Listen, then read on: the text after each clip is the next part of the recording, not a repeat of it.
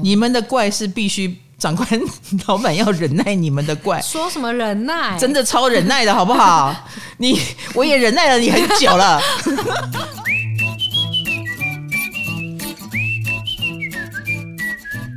嗨，欢迎来到唐阳鸡酒屋，我是唐启阳，我是卡罗呀。我们今天要又要来谈飞星了，大家最喜欢的。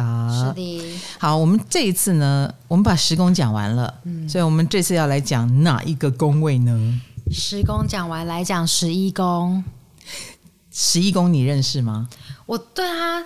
很无感，很无感，也很不认识。我就觉得说，哦，社群，社群，我现在如果不想要活在社群上，那就没差，有没有这颗心也没差啊。No，你怎么可能不活在社群中呢？就是我脸书、IG 关掉就不活在啦。哎呦，你以为社群就是长那个样子吗？社群也包括就是，哎，你跟。他人之间的关系，而且这个他人还是比如说早餐店老板娘愿意卖你早餐吗的这种人际 关系。我 给他钱呢，给他钱他就买了。也是啦，也是啦，你给他钱他就叫你帅哥美女了，对不对？哈，不帅也没有关系。对啊。可是这个就是我们的一般大众缘。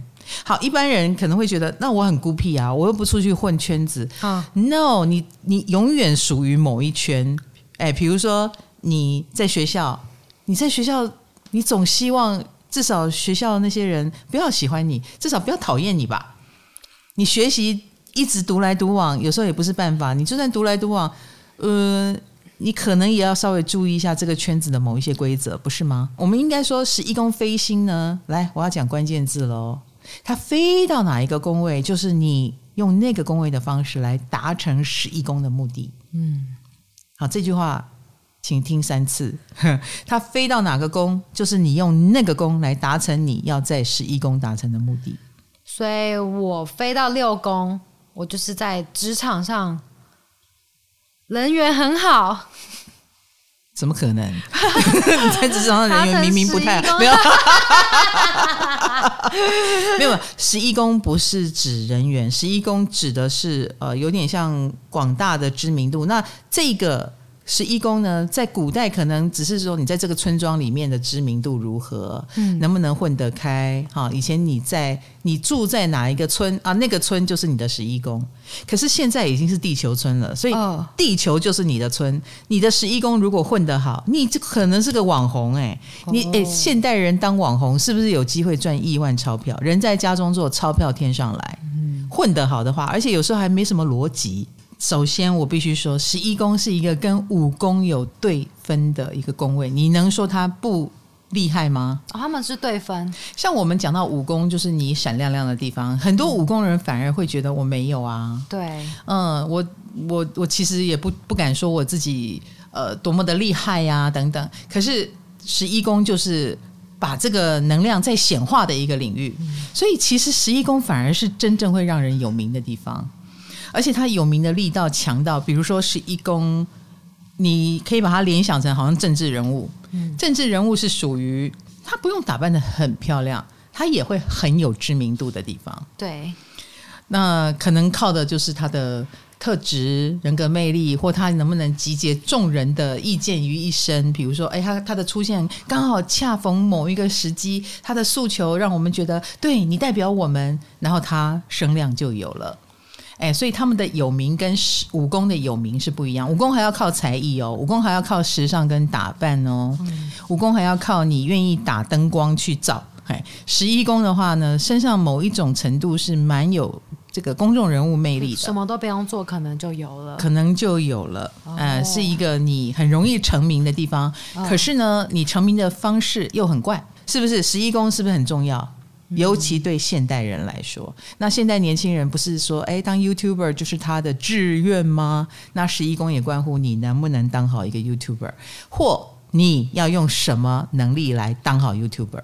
你赶快把这个宫位飞入的宫位找出来。你十一宫没有星没有关系，找出来你就知道你努力的方向。哦，好，那我们接下来就要阐述一下什么是十一宫，因为卡罗对十一宫就非常的不熟悉。他也不是恋爱宫，他也不是婚姻宫，他也不是事业宫啊，他也不是财帛宫，所以你就无法想象，对，啊、对不对？那我也我也想说，哦，我也我也不想当网红，我也不想当 YouTuber，所以他到底你你已经在当网红了，我们现在在 Podcast 里面，这就是你的十一宫，因为你跟我的对话，现在有不知道有谁在听的这件事，这些人都是。十一宫。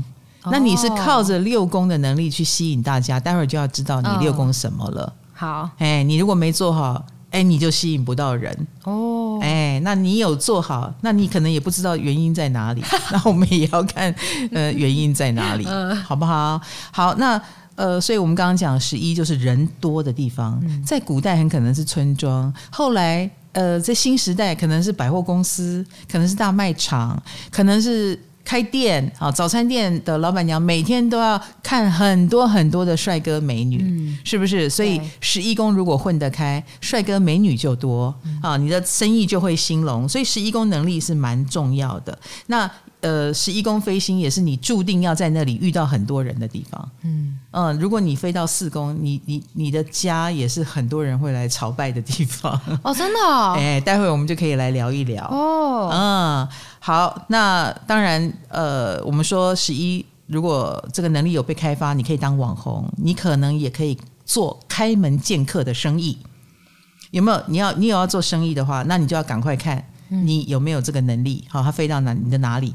好，或者是当代还有人很多的地方有哪里呢？政治，或你做生意的时候，你会参加某某什么青商会啦、狮子会啦、什么福伦社啦，这就是人多的地方。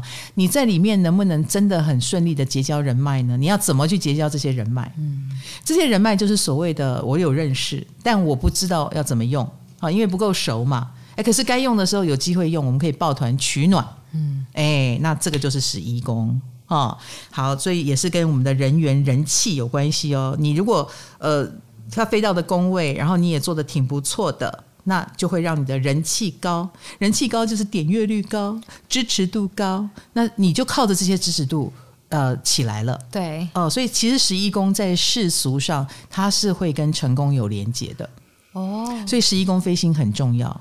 它也跟成功有关，因为你也你除非你要走那种日本职人路线，嗯、就是我关起门来，我只专注于这个雕刻雕的好不好，这个碗做的好不好，这个这个锅子我是不是把它千锤百炼到它很很好用啊啊！至于怎么卖，他不管。可是十一宫是会管怎么卖的，就是要做口碑的，不是十一宫要去把诺的，嗯呃要去靠人脉的，呃然后呃我锅子虽然做不好，你卖的好，我跟你合作，我一样卖。跟好不好没有关系，能不能拥有一个给力的人脉啊？那就是要看这个十一宫飞到哪里了哈。可以想象，就是这个十一宫飞到人际关系宫位，这个人一定是人脉王。嗯，哦，你这样懂我意思？懂。哦，这个十一是风向宫位嘛？哎，又飞到风向宫位，嗯、那你这个肯定人脉很厉害，你就是我们心目中的交际大师。嗯、可是飞到其他宫位，那就再说了。好，就是我们就要看看你怎么运用。嗯、而且十一宫不要忘记，它就是对应到星座水瓶座，所以跟十一宫有关的事都以怪著称。它是我们怪的地方，嗯，你一定怪，你在这里一定怪。哦、那所谓的怪呢，不是说你一定要怪模怪样，有时候你要有所突破，你一定要用不一样的方式来面对它。嗯，这是你针对那个工位，你只要用不一样的方式，你可能就会打出知名度，你可能就会成为网红。哦、我们用网红来取代这个所谓的人人的部分，好不好？好，这样比较好理解。嗯，那你要用什么在这一群人多的地方混，然后去彰显你的影响力。人多按按赞的人多，你影响力就多啊。嗯、唐老师能够接到叶配，唐老师能够接到赞助，也都是因为我还算有呃这个这个按赞数很高啦，嗯、啊还算有影响力，还还算还算啦。是是是哈，那在他也是我们拉动一堆人的能力的地方，要怎么样去拉动一堆人，让人家注意到你？不要忘记十一宫也对应到五宫，所以它也是我们被。被人看见的，哈，这是十一宫的人脉建立方式，哈。好，已经打了一下十一宫是什么，嗯，听得懂吗？有听得懂，有一点底了哈。找梗图知道怎么找吗？我继续听，听完再想，哎，看看能不能激发你的创意哈。哎，我要跟大家讲一下哦，我们的月亮日蛮受欢迎的耶，谢谢大家。月亮日记哦，上线一周多，其实大家听到的时候可能两三周了哦。嗯、呃，有同学已经开始有意见跟反馈了，嗯、我自己本身就会收到反馈耶。哦。真的吗？你的朋友跟你说的？我有一位水象星座的主播朋友，主播？他是双鱼座，嗯，然后他就跟我说，他说老师真的很谢谢你，嗯，我我我我相信他不是他不是故意来说好听话给我听的，嗯，因为他说他是一个懒得写日记的人，但当他下笔开始记录每个月亮日带来的心情，他才发现透过记录才能够觉察在庸碌的日常里，呃，同整。照亮跟摸索属于自己的道路，好棒哦！嗯，好感人哦，很感人哦。嗯，我真的觉得很感人。嗯，他说好适合我这种毫无章法可言的水象星座。我告诉你，两个好朋友，一个巨蟹，一个双鱼，都是水象星座，嗯，他们觉得。哈，可以这样子去整理自己的心情，觉得很棒，蛮方便的。对对对，那我们也收到很多的反馈哦。有一个是说，嗯，如果你喜欢占星，你也喜欢手账，好，你是手账控，那你一定会超爱国师开发的月亮日记。然后还有一个反馈是，终于有一个每天可以抱怨的树洞。每天抱怨工作，他是有多想抱怨工作，他就可以把他的抱怨都写在这里。嗯、然后第三个说，他很像小本本，可以偷偷记上 跟自己不对盘的人每次挑衅自己的日子。哎，真的，他可以在我们可以在夜深人静的时候好好的理清一下自己的思绪，用月亮日记，是不是？对。而且我自己觉得了，透过这个，你才会发现有的值得记，有的根本不值得一记。没错。是不是有些事其实好小哦？嗯、那你本来还气个半死，那个时候你就成长了。嗯、哎，那也有很多同学问说，为什么点进去以后没有像共识力一样有我的运势文字？哎，no no no，月亮日记不是我告诉你什么，对，而是你要告诉我们什么吧。呃，不是，是告诉自己什么？啊，对，哎，是你写日记的地方，你也可以选择心情的图示，然后这样观察几个月下来，你就会找到属于你的规律了。嗯，啊，这个是一定的，哈，一定的。那每一个人的运势不一样嘛，这个就日记写下来，然后你以后时过境迁再来回溯，呃，心情好、心情不好的事情是什么？包括呃哪个月亮日，比如说母羊，对你来说是什么事？多一点，那巨蟹又什么事多一点？你慢慢的就可以帮自己算命了。嗯，所以月亮日记是你自己为自己服务的一个产品，六十元可以用一辈子哦，哈。好，那也有同学说，呃，他开始记录以后，就发现月亮水平的这一天一早手机就被锁住了，又忘记密码，呃，想喝热汤去投贩卖机，结果买泡面按成维力炸酱干面没有汤，然后他就觉得。他各种操作出锤，按钮也会乌龙的事会发生在月亮水平。那他下一次的月亮水平就知道了，不要用来按钮，嗯、也不要用来操控什么三 C 产品，这样子你就可以避掉很多不顺利啊、嗯哦。那也有同学说他在月亮处女的日子，因为我们上线那天就是月亮处女，对，他发现做什么都可以达到 KPI，然后他就想，他就想特别记下来，下一次月亮处女他就可以安排更多。繁重的工作他也不用怕哦。月处女日可能他是他表现最好的日子，yes。然后他也会特别的把重要的案子以后都排在月亮处女座去谈。然后有同学抱怨表情符号比较少，大家是一天要很多个表情，早上开心，晚上不开心。我们现在有五个表情嘛？开心、平静、惊吓、难过跟生气。嗯，可是同学说不够，我可能又惊又喜，怎么办？哦，嗯，那我们就跟工程师谈一下好了，就是开放，你可以复选。你可以不用选一个，哎，你可以又惊又喜嘛，啊、嗯，又开心又惊吓，好不好？而且工程团队说，大概一周就可以新增这些功能，哎，让你可以复选，这样子也不错啦。但是不是也建议不要一天选太多个表情啊？你还是要统整一下。对对对，你如果选让你们选太多，你就没有分别了。对，嗯，就没有分别了。有同学说，月亮日记写完只能编辑，呃，不能够删除。我们也会一并调整，希望可以让大家无痛调整。嗯，想删的就删掉，对，因为有时候有的人不想留这些讨厌的记忆嘛。哦，有可能有一些回去看很耻，嗯、也羞耻。好的，各位可以继续回馈我们你的使用心得。是的，想要我们做什么调整，我们后台就一并调整。OK，好，好。那我们接下来就进入我们的十一宫。好的，那我们来看看十一宫，如果非一宫的话，哎，十一宫非一宫，你一定有自来熟。自来熟哦，自来熟。哎、欸，好特别哦。比如说跟谁都很能够打成一片。嗯，看到陌生人就直接说：“哎、欸，你要去哪里？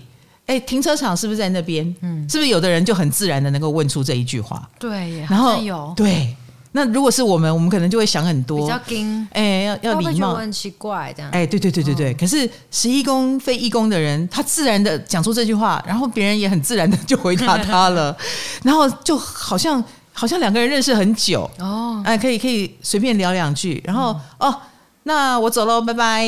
然后你问他，你认识他吗？不认识啊，就刚刚碰到啊。啊，我想问路，就这样。嗯、可是他就可以把这一切制造的很自然哦，所以他本身就是一个。呃，所谓的自然派，或者是让人家不设防的一个人，嗯，是一宫非一宫，你有这种人格魅力，人家不对你设防，很自然的就接受你，然后甚至于你走出去，你没有要吸引人，别人就很自然的会被你吸引。乖乖做自己，就人就自己来了。也不是乖乖做自己，是没有，他就做这做他自己，他想说什么就说什么，他想做什么就做什么。那一般来说都还不错。所以其实这样的人很适合混公众领域，比如说他很适合办活动，嗯，他去谈事情，可能别人跟他很自然就交流了，那他就可以赞助，可能就拉进来了，对，呃，或打开一些呃隔阂，别人觉得哎跟这个人。如果工作上要跟这个人接触，你觉得有压力，可是十一宫非一宫的人就很自然的接触，所以我们这个名单里面就有很厉害的主持人，他的主持人就是访谈，每天伸张守卫，可是他可以跟。各行各业、各个领域的任何人都能够访谈的很自如，他就是有这个能力跟魅力哈。那你这样的人也可以去当主持人、当老板娘。他是比较容易让人家放下戒心的那种啊，放下心防哈，放也不是说放下戒心了，就很自然能打成一片。嗯，那感觉公众缘都是挺不错的。哦、呃，那很自然有一种他没有要当世界的中心，但是很自然很多事情就围着他走。哇，他是有影响力的，嗯、他这个人默默的就有一种影响力。好，那十一宫非一宫的人知道自己有这个影响力吗？未必，应该未必哦。哎，他也、嗯、也没有说我要干嘛用，我就是不知不觉走到这里。好，那你们觉得我该用什么就用什么。嗯，那他通常也能够把跟人有关的任务做得挺不错的啊，人际关系挺好的。所以有时候你比较能够感觉到的是，他他能够处理人的事情。他工作能力怎么样倒是其次了，他是以处理人的事情见长，这也蛮难的耶。处理人的事情是对啊，更难呢。哎，所以要善用的就是你面对人的能力。嗯啊、哦，那如果像这个时代，你要当网红，你就不适合一个人说话，你比较适合跟人家对话。嗯，哎，然后把各行各业的人都拉到你的世界里来，哦、然后从你。就可以提供了好多好多人的观点，或好多好多有趣的外面扩大的世界啊！因为十一非一的人，他也能平常心，他见怪不怪啊！因为呃，你别人觉得。掉惊掉下巴，哇，这好奇怪哦，这好特别哦，你怎么会这样？十一宫非一的人不会觉得啊，他觉得嗯没事啊，我也很怪。所以这样十一宫是水瓶嘛，他们应该也是个怪人啊，绝对。十一宫非一，那他自己就是怪人。可是他是他又不是那种很直接水瓶座这样子的怪的那种怪，对，他是非一耶，他什么时候才会怪啊？没有啊，就是他身上有一种怪怪怪的气质，然后他也不觉得这是一个问题。所以他就可以一直保留某一种特殊气质在身上，嗯。呃，然后让别人觉得还蛮有吸引力的。哦，呃，所以我们说在你这些人的身上做自己是蛮不错的哦，嗯。呃，如果这个做自己使你人缘不好，就别做了。啊。如果这个做自己继续下去，大家都还蛮能接受的啊，你就可以继续这样下去，嗯、好不好？这是鉴定的方式。嗯、你看你周遭人多不多？啊？呃，拉帮结派的这个自己的派人多不多，你就知道你要不要改。嗯，哎，一般来说，你应该这个派是蛮大的，还大家蛮支持你的。拉帮结派这件事情对他们来说很重要吗？就他们需要透过加入团体来建立自我吗？如果他能够，他们通常在团体里面比较能建立自我，因为如果他一个人他他也不知道自己在干嘛。哦，他其实挺无所谓的。可是透过在一群人里面，所以你知道，十一非一的人，你一定要从事这种人多的，呃，待在人多的公司或处理人有关人的事情，你才能够感受到哦，原来我的魅力在这里，原来我的能力在这里，嗯、然后从而比较能够发展自我。否则，十一非一的人，你叫他什么都不做，他也可以哦。他也可以，因为他真的是一个怪人。嗯，然后他，但是他一出江湖，哎，就能够有震动江湖的能力。那你说他为什么不要混江湖？嗯，混一下嘛，不会很可惜耶。对，你有这个魅力耶，嗯、对不对？哈，不要自我放弃，或不要把自己定位在一个我不想跟别人一样，然后就、哦、在我看来，你就是在浪费自己。来，十一非二，十一宫非二宫，你有吗？我个人觉得，只要有二宫，就是一个努力的人。哦，价值，哎，价值，还有二宫就是很努力。嗯嗯，他是愿意花时间，愿意花精力。所以十一非二的人，如果啦哈，我们说跟十一宫有关，就是我们广撒网嘛哈，我们呃出去见人，呃有很多的人脉。那这个人脉里面如果有珍珠在里面，嗯。那十一非二的人，最好的下场就是你赶快把那个珍珠捡起来，好好经营它。所以他们是有判断这个人是珍珠还是那个人是废物的能力。哦、嗯，然后他们也有可能把废品变黄金。十一宫非二宫的人，他是有既然判别了，那可是有一些废品，哎，就差经营。一下就能够擦得亮亮的，嗯，那我也可以把你弄弄起来，所以我觉得这些人他是有点像训练师啊，他可以把普通人变得不一样啊，所以他们通常也会是很好的媒介啊，他会经营别人，嗯，所以你们是很好的经纪人，真的呢，对，是一非二的人会是很好的经纪人，然后或透过你的力量使别人变得更好，嗯，他有这个鉴定能力，那这样子，嗯，他自己也会变得更好吗？打磨钻石的能力当然会啊，嗯、哦，就像呃，我们说经纪人好了，经纪人不就是靠着我经营了你，然后呃，我就可以抽成，或我可以因为我帮助了你，然后你最后也会成为我的铁杆铁杆的朋友。哦，哎，然后我在这个圈子里就有影响力。哦。啊，所以他也能够，与其说他是靠着别人，呃，靠着贵人上位，不如说他是能够把朋友也变贵人的人。很厉害耶！哎，那我那我们靠近他的人也都可以变钻石吗？哎，我觉得是。哦，我觉得是，所以猛哎，是是是，所以如果你觉得你是一块料，你也想要变好，那你可以去靠近十一宫非二宫的人哦，嗯，他们对朋友就是会有一种。呃，知道你的强项在哪里，怎么样可以让你红，所以他们当网红经纪人还不错，嗯、就不是当网红，是网红。那如果他自己要当网红的话呢？那他就会用一种苦心经营的方式。呃，因为我觉得十一非二，十一有这种天王星的能力，哈，有疏离的能力，所以他一定知道自己哪一个能力是很好用的。他可以抽离开来看看自己，对，我有什么能力？对，他不是傻傻的努力的那一种，哦、他会知道自己努力的方向对不对？那既然我选择了一条道路，那我就好好的在这里努力。嗯、我知道我是靠着肯吃苦，然后要累积，好，没关系，我就好好的吃苦，好好的累积，我自然而然。能够用我的力量，能够用我的能力去感动这个圈子的人，所以慢慢的他知名度就打开了。嗯、所以我觉得，呃，十一非二的人是短价给板提，但是一旦他开始了，他走对路了，他的世界就开阔了，哦、开阔的很快。比如说他推出的产品业绩都会蛮亮眼的，或者是他因为市场敏锐度很高，他会。马上知道什么东西可以打动打动别人，嗯，那那个不要不会打动别人的就不要花力气了，能打动别人的这个切入点就好好的经营它，好好的去做它啊、呃。那这个呃，它的产品就可能是常青的啊、呃，是常卖的，然后那影响力也是长久的。那更不要说它还有把废品雕琢成。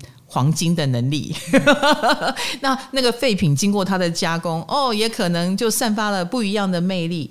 所以有时候十一非二的人看上的东西，别人就会觉得你怎么会看上他？哎，对呀，啊，啊，可是没有没有没有想到，经过他魔术之手一变，哎，大家就会说你眼光很好，哎，他会是大家的伯乐吗？嗯，也算是哦，哦，也也或者是推手哦。伯乐或推手，这个就是十一宫跟二宫。那那当然，呃，你如果带着这一种能力，就是呃，我愿意成就别人，我不介意。那你放心，这些人也不会辜负你，他们也会回过头来成就你。哦、所以你的成功跟你的财运其实是跟人连接在一起的。哦，财运跟成人连在一起，因为飞二了嘛，是不是？哈、哦，那也跟你的努力哈，跟你的眼光连在一起。哈、哦，那十一飞二的人呢？其实我觉得他们也很适合，怎么说呢？用点好东西炫富吗？也不是炫富，也不是炫富，哎。他们很清楚嘛，你看要在外面混啊，嗯、我想混哪一个圈子，比如要好，对，我想混文青的圈子，我就不要太露出有钱的样子。可是如果我想混还不错的圈子，我就得拿出一点好东西，嗯哦、嗯，所以当他，你就你可以从他身上的穿着，你可以从他用的东西。去明白他想混什么哪一个 level 的圈子，嗯，哎，这个是蛮蛮直截了当的，哦，然后也蛮反映他的收入水平，跟蛮反映他向往的生活水平，哦。如果他目前还很很苦很辛苦，那他也不会用好东西，嗯，因为他会觉得不要浪费钱。我觉得能力所及的事情，哎，但如果已经赚到钱了啊，我也希望赚更多钱，嗯，那。用钱来让你知道我把自己定位在哪个 level，这个也很重要。嗯，啊，所以我个人觉得他们在使用金钱呃的 level 上，他们是会如实的反映他们自己的生活的，不见得是高调炫富，但是你嗯低调也可以看出他把自己定位在何处啊。哦，好，品味也是他们很在乎的，他希望你觉得他有品味，嗯，他也希望你觉得他有能力。啊，不要小看他。嗯，好嘞，再来看十一宫飞三宫，还记得我说的吗？十一宫如果是人际、哈人脉，那飞三宫就真的是靠人脉，人脉王。没错，没错，出外靠朋友，他们一定有很棒的朋友，哦，很怪的朋友或很了不起的朋友。哦，好，那这个哎，出外靠朋友，他就是走出外靠朋友的那一卦。他通常也不介意，就是他就算他自己很有能力，他也不介意。就是哎，我也有很有能力的朋友，呃，我有很很厉害的人脉啊，能用就用啊，嗯，哦，所以他们跟别人的连接也蛮深的。那可以说他们的朋友也真的都是可以给他们实质帮助的朋友吗？呃，一定有，一定有，不管是名声上的帮助，或你刚刚讲的实质上的帮助。那十一宫飞三哦，我也有见过。他就真的是出来靠朋友，比如说他做的任何事情都是靠着，比如说，哎，你是我学妹，你要来帮我，嗯、好，你是我朋友，请你帮我引荐什么什么什么什么厂商来，好吗？嗯、啊，或者是，哎，你也可以投资我啊，你你你最近做了，他就是，哎，哪个朋友很厉害，哎，他也蛮懂得靠谁或靠边，然后呃，争取这个，所以你你知道吗？光靠这些，他都。能够不断不断的活下去，推出作品。十一飞三的人的身边的朋友会不会比较累啊？呃，他身边的朋友应该也是被他看上的，一定是蛮厉害的啊。哦，啊，他觉得呃，他蛮善用资源的啦，他蛮善用人脉资源。有的人认识了厉害的朋友，就是认识了厉害的朋友而已，你就不见得会用。哎，但是他们会呃，十一飞三的人会开始编织，嗯，然后他也不介意，就是把这个朋友介绍给那个朋友。那然后或者是呃呃，请你引荐我，然后打开了我在另外一个圈子混的可能性。哦，是一飞三的人会主动要求，嗯，那很自然的，他的人脉就是莫名的就扩散出去了，嗯、啊，然后影响力可能也扩散出去了。哦、比如说，我本来在我这个小圈子的影响力就有限，啊，粉丝只有一百万，那你那边粉丝有两百万，我就因为你哎变成三百万的能见度，就一加一大于二，是是是。所以通常啦，十一飞三的人，呃，就是会可以靠着这些呃人脉关系而扩散。还有十一飞三的人也可以靠着他说话的方式。他他们说话是不是很怪啊？没错，或者有特色。因为有十一宫，好，所以他们通常语不惊人死不休，或也非常关心社会议题。嗯啊，也包括他的观点一定很特别啊。通常他有一个聪明的对社会观察的独特观点，然后因此而红。啊，他可以因此而红，所以你也可以做一个所谓的社会观察家，嗯、或社会现象的解说员。哦。啊，或访问社会大众，你跟他们能够呃交谈。啊，你不会因为他是各行各业跟你有一些隔阂，然后就呃呃那个谈话被局限了。我觉得十一非三的人应该有一个坚强的自我在那边，使你，因为你也够怪，嗯。啊，你不会被拉到哪里去，你你还是有你的中心的想法跟思想，然后可是你也会想要去说服那些人，去说服跟你意见不同的人，也会成为你说话的动力，你表达的动力。哦，哦，他们话是不是很多？嗯，很多哦，呃，你知道这个时代呢，就是。有一些名人可能已经不太敢表达意见了，嗯，可是十一飞三的人应该还是很勇于表达意见，而且他不怕表达跟你不一样的意见。那你跟你不一样，虽然我们说有的人玻璃心，可是十一飞三的人有一点觉得这个不一样，可能就是他的优势，嗯，所以他愿意不一样，蛮难得的。对，他会觉得这是我的优势，嗯，哦，跟你不同没有关系。或我们当中也有那种。以幽默见长，比如说宅女小红就是十一飞三，嗯，哎，他就是文笔很特别，嗯，他永远可以用一种很奇妙有趣的观点去切入家庭主妇的生活，嗯，或切入那个呃，像他一开始是因为男女朋友的关系而成为网红的，哦，因为骂前男友，哦，所以他他的那种表达方式一定有他迷人的地方，他抓话题是抓的很准啊，啊，对对对，很会抓话题。哦然后也很很有趣的切入，或很精准的切入，嗯、然后引发大家的共鸣。哦，哎，他的表达方式是容易引发共鸣。嗯，这也是他之所以能够成为网红或成为社会有影响力的 KOL 也好，或者是他的店呃生意。总是人多人来人往，别人很捧场，点阅率不下坠的原因。三宫是阳性宫位，你一定也是主动出击，然后不会放弃任何可能性。嗯、那当然也会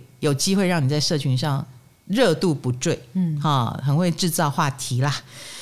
好，那十一飞四，石一飞四又会很疗愈吗？还是？啊，不是，因为四宫嘛。哎，你讲对了一件事，疗愈开关打开。你你一定要用疗愈的力量来打开你的这个公众或社群密码。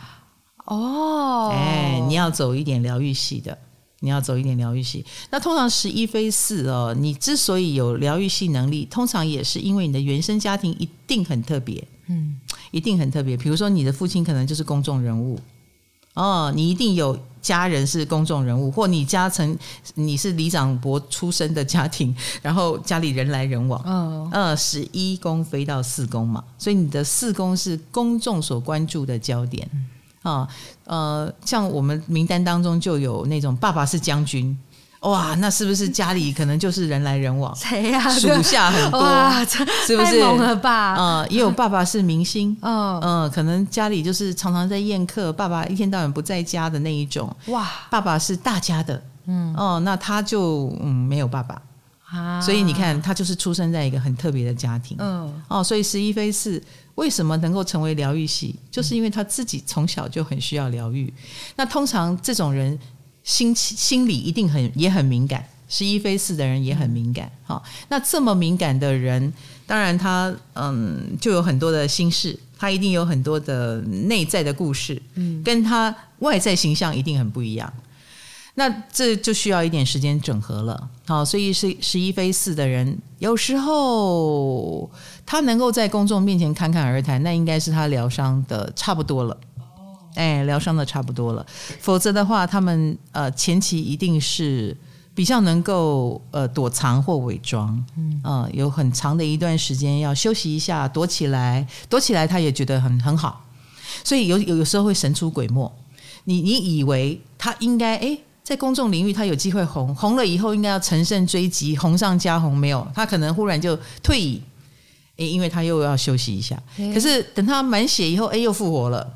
啊，又能够亮相了。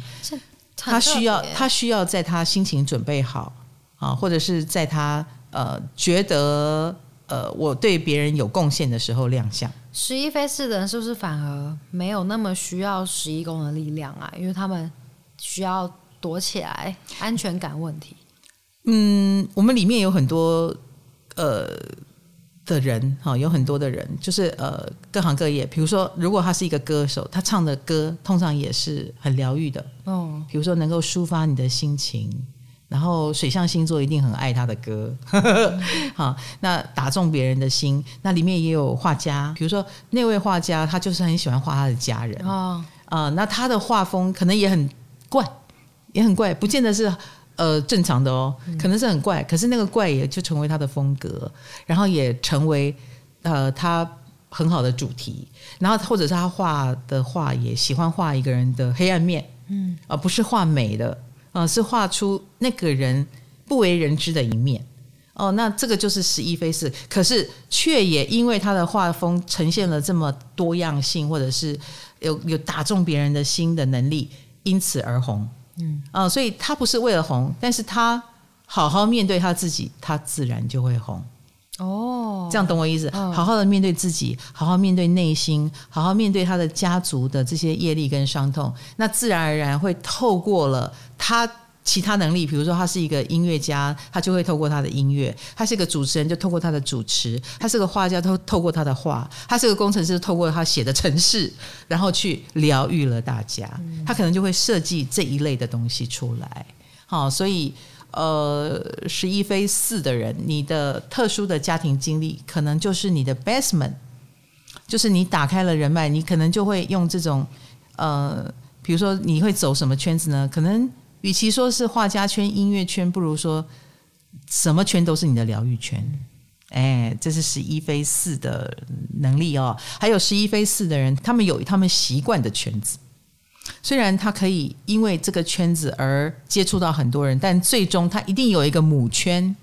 那个母圈就是他待着最安全的地方，所以他们比较不会换圈子，随便换圈子。他就算在其他圈子里面一炮而红，他也不。不会离开他原来的圈子，有点类似像我是占星圈好了啊，我后来混到了演艺圈，好像也混得不错。可是我不会一直开节目而忘记了占星、哦、啊，所以我觉得十一飞四的人啊，你也会是这样子。嗯、哎，你一定有一个最主要的，呃，当你没有安全感，回到这个怀抱就安全了。嗯啊，如果他是舞台剧出身，当他不安全感的时候，他就回到舞台剧。他在他是游子，他在外面有一点难过了，哎，回到故乡，哎，他就开心了。嗯，哎，他要一定要永远在追求心灵的成长就对了哈。所以啊，所以我觉得十一非四的人，与其在外面追寻我要怎么好起来，不如往内追寻，你自然就会散发出一种好像教母啊、哦、教父啊的那种气质，是别人来朝圣你，嗯，而不是你去迎合别人，好不好？十一非四，你有这个能力。嘿，你是教母教父级的人物哈！我们公司有一位神奇的人，我说过了，他根本不用不假外求，有时候他自己家里就是有很厉害的人，他有奇妙的家人哦。我告诉你，他是我们，他算是我的呃经济组经济经济小组，他貌不惊人，他也没有告诉我，对对对，貌不惊人，他没有说我我哪里很厉害，他并没有说我哪里很厉害。可是呢，我只要有需要的地方，他马上就是哎，这个我认识。老师，你要看眼科，嗯，这个眼科不错，嗯。结果我去了，真的很不错呢，哈、哦。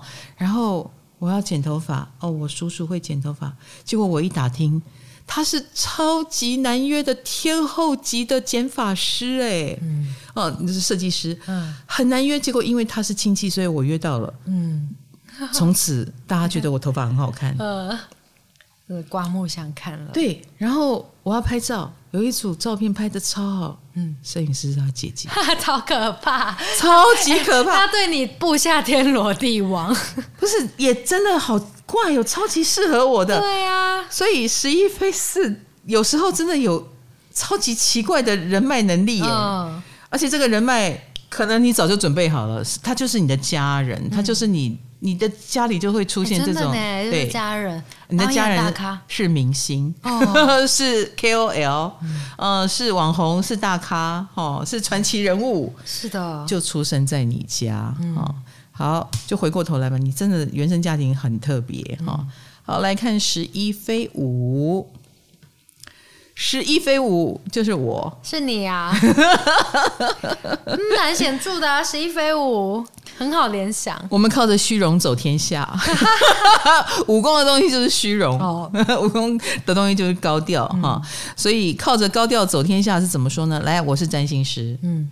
但但是我相信我是占星师里面最高调的一个了，算是哦，算是哈、哦。好，唐老师，我也不是没有实力，但是你可能印象更深刻的是我爱漂亮。哦，而且想到你就会想到你的长相，哎，对对对，对，很明显的就是哦，妹妹头。黑直发，是是是是是，有一点感觉到那个武功了吧？有，嗯，有一种靠着能见度更有能见度的感觉哈、嗯。然后靠着我们可能真的很怪，嗯，哎，我们不按牌理出牌，嗯，我们的舞台表现啊也不是你能定义的哈，因为我们飞到武功了嘛，嗯，所以你觉得一个占星师该搞什么？我偏不搞什么。啊，你觉得我应该开门见客做生意？No No No，我上电视跟大家沟通，嗯，然后一个不小心还可能得一个主持人奖 啊。那你说这个人就要去混这个演艺圈了吗？也没有，没有，我还是在占星圈里面。所以啊，十一飞五的人不按牌理出牌哦。那不按牌理出牌，哎，又还能够把每一个角色做的红红火火的啊，嗯，这一点就是我们的。了不起的地方，不然应该自己讲，自己讲，突然有点害羞哈。对对对对对。哎、欸，可是虚荣这一点是真的有哦。比如说，我们很容易就跟时尚业啦，好这种很所谓的虚荣的行业，嗯呃呃贵价的东西哈，昂贵的精品业有关。哦、我呃，或者是类似我的朋友，他做餐饮，那他就做高端餐饮。嗯，他也是开门见客，但他见的是。很很贵的客，贵的，嗯，比如说他的餐饮就是以漂亮著称，嗯，那一克可能四五千块、七八千块，靠。啊，量很少，吃不饱，但是很精致，盘子很大，嗯，然后。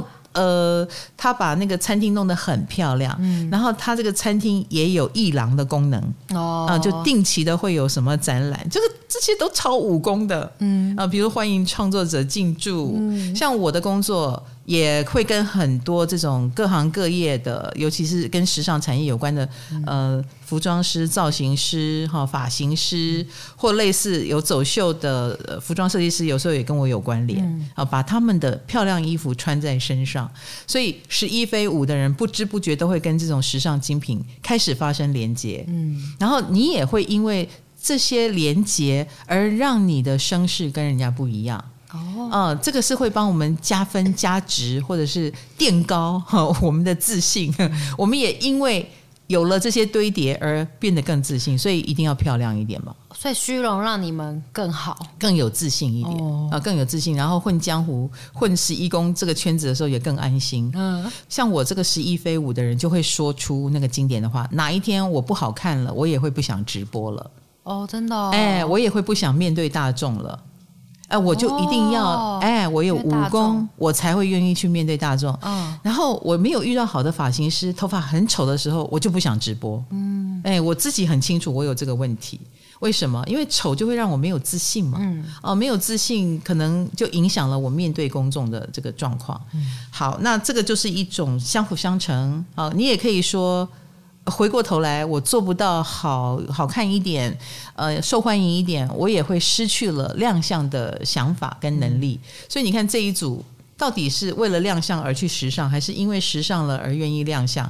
他已经说不清楚了。哦，对，真的呢。嗯，这两宫已经纠结在一起了。纠结。对，你把十一宫连到五宫了嘛？好，已经分不太清楚了。嗯。那当然，回过头来，既然连在一起，那你的状态好，或你漂亮，你也会更想要发展，跟更有兴趣发展，跟发展的更好。嗯。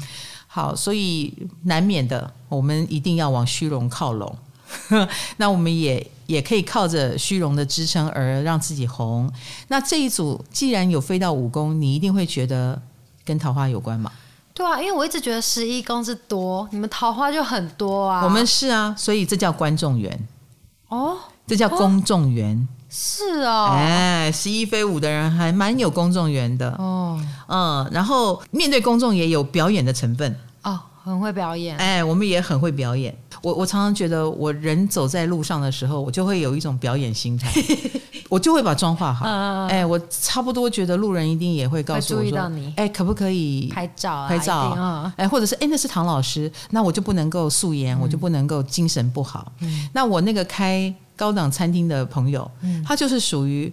在他的领域里面怡然自得，然后会开开心心的告诉你这道菜是怎么来的、哦、啊？他是用一个腌了呃三个月的东西，怎么样？很难吧？哈，三个月，而且你看口感多么的绵密啊！来尝一尝，这也是表演，是，嗯，他就一定要在一一种表演的状态，嗯，好，所以十一飞舞的人，他的人生就是一直在表演，可是他表演的好，他的。公众魅力就很好。哦，哎，这个公众魅力是没话讲的啦，嗯，哦，所以，嗯，我如果去竞选，我可能也会很开心的表演着。嗯、好，观众缘大于桃花运，不好意思，哎，或原来如此，或我们的桃花很怪，是一飞舞的人桃花很怪，我们吸引怪人呢、啊。嗯哎，我们自己也欣赏怪人呢、啊，可能连接到一个不同文化的人，这也是怪吧。我、嗯、我们可能觉得你怎么会喜欢上这个人？呃，比如说，也许他很时尚，但是他喜欢一个有点土气的人，嗯、所以我们会觉得，哎哎，你这不是你你会欣赏的人吧？但他就会。哦，所以啊，他的眼光也蛮特别的、嗯、啊，也因此是一飞五的人，他的交往对象很可能就是蛮外围的，不太会是身边的类型。哦，可能也不是圈内人那种。对对对对对，你以为他在演艺圈应该教演艺圈、嗯、？No No No，他会教另外一个圈，理工圈，嗯、呃，或者是什么什么圈，会跌破大家眼镜。好，这是十一飞舞。哦，好的啊，所以啊，他的他的这种桃花多也是一种麻烦啊，因为他要处理这种不同也蛮辛苦的。嗯啊，好嘞，再来就是十一飞六，十一飞六。时一飞六，那不就是你吗？终于等到了，嗯，终于等到了。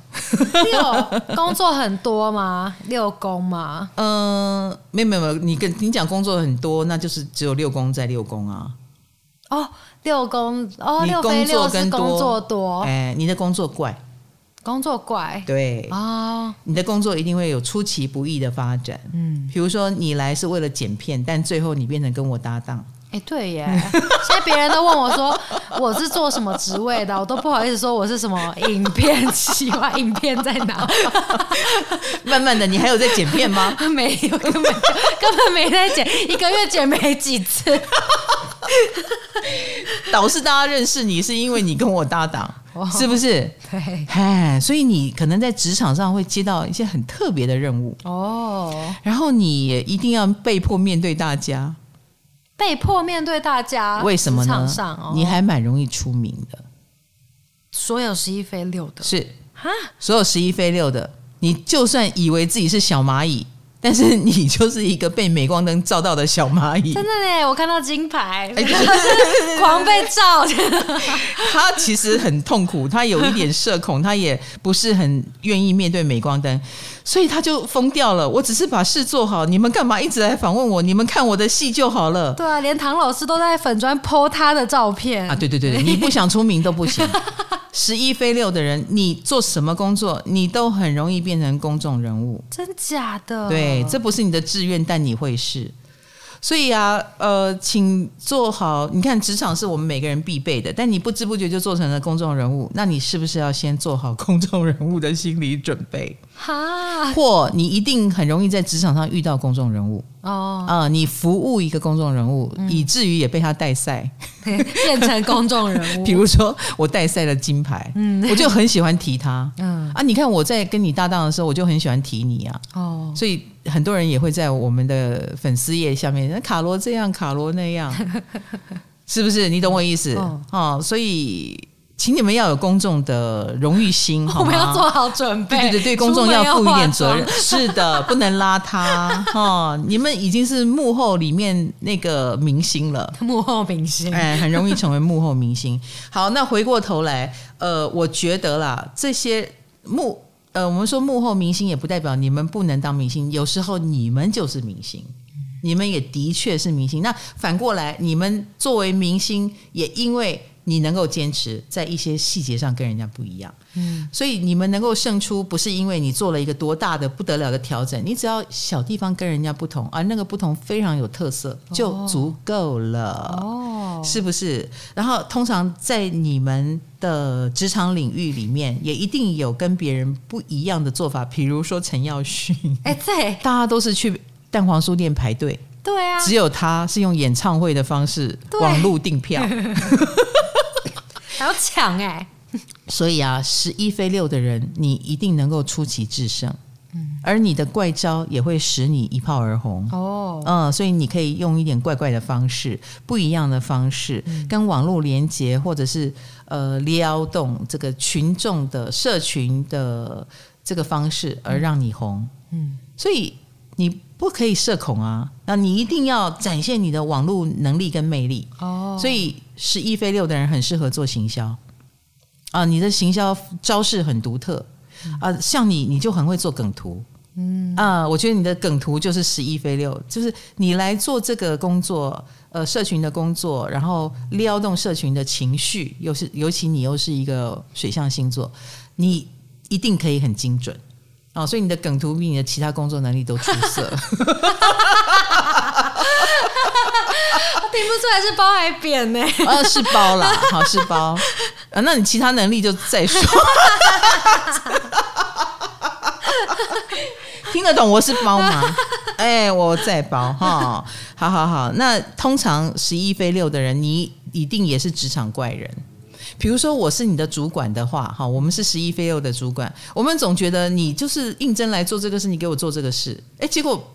你你不你的路径、你的选择、你的方式都跟别人不同，呃，也不是做不好，你也可能做得很好，但是我就会有一种啊，我该拿你怎么办？哦，你把自己卡在一个很特别的位置上了，哦，哎，我也不能用普通的规则来要求你，嗯，好，所以十一飞六的人是让主管头痛的人物。他们但他们的工作观是不是比较也不能接受老派啊？没错，他们比较自由自在，哦，所以十一飞六的人像金牌。他曾经也是一个公司的小小兵，嗯啊，可是他也做得很好，不可或缺了。所以你知道，长官、老板都要忍耐他。嗯、你们的怪是必须长官、老板要忍耐你们的怪。说什么忍耐？真的超忍耐的好不好？你我也忍耐了你很久了。然后呢，回过头来，因为要忍耐嘛，所以十一飞六的人提出的要求，哎，长官、老板必须接受。比如说金牌曾经就有那种。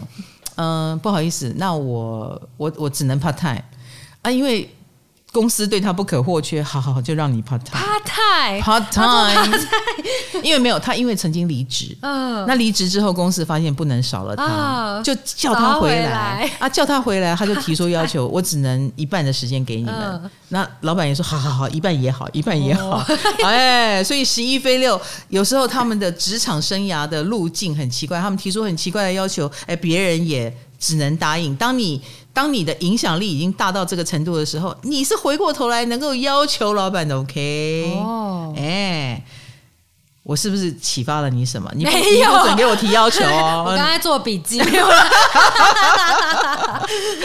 好，那当然也要你。拥有了足够的影响力才行。嗯啊，那那个影响力大到什么程度？当然就是呃，每一个人要有慧根去察觉，好好的运用的话，哎，你的确有跟人家不一样的职涯，嗯呃，职场生涯的确那个成功模成功模式跟逻辑都跟别人不一样。哦，哎，但是要记得，老板在忍耐你这一点是真的，是真的，所有十一是真的有，哦，是真的有。他们只是隐藏的很好而已，就觉得有够怪的，有够。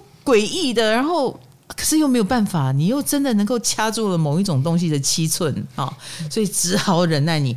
那十一飞六，你既然有这个工作能力，你也可以不要运用在六宫的职场上，你直接跳到十一宫当 KOL 当名人也 OK。但是你一定是你掌握了六宫的某一种美感，什么意思？你掌握了六宫，你的工作能力哦强到你怎么做别人都买单嘛。哦啊，这一点你要先做到，你才能够放掉你的职场，直接去当那个创业者啊！直接当创业者，是因为你有一个，你一定拥有一个呃很厉害的探针，比如说你知道大家要什么哦，然后而且你知道只要微调哪个地方，这东西就不一样了，嗯，你有找到那个关键东西的能力。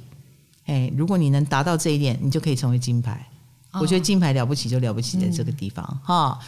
好的，十一宫是跟我们是跟五宫对应，所以它也很重要。虽然一开始你可能不知道这个十一宫呃了不起在哪里，但经过我的说明，你有没有感觉到人气、人缘、人脉的重要性呢？好，人气很高，自然就是受欢迎，受欢迎那就是你可以。爱怎么做就怎么做了，对不对？好，吃香喝辣、呼风唤雨，当一个厉害的公众人物或 YouTuber，嗯，就靠你飞星飞到哪里喽。好的，它既是你可以用来让自己飞起来的地方，可是相对的哦，你如果只会用这一招，很可能也会是别人心目中的怪胎哦，嗯，很难搞的对象，嗯，那就自求多福 啊。哦你如果是怪胎，也要冒着人缘不好的状况，嗯，对不对？走一这一条路走到黑，就很孤芳自赏。我们就当这个领域的怪胎，大家都是这样。是的，哦，你就会变那个领域的怪胎，只会孤芳自赏，只会自以为是，也非常有可能哈。当你走到黑，那人缘好跟不好一念之间啦。啊，好的。十一宫飞星上结束，我们当然就会有下。十一宫会飞到七八九十十一十二会怎样呢？嗯、敬请期待哟！我自己也很期待哈。好，十一宫飞星，下次见。唐唐鸡酒屋，下次见，拜拜，拜拜。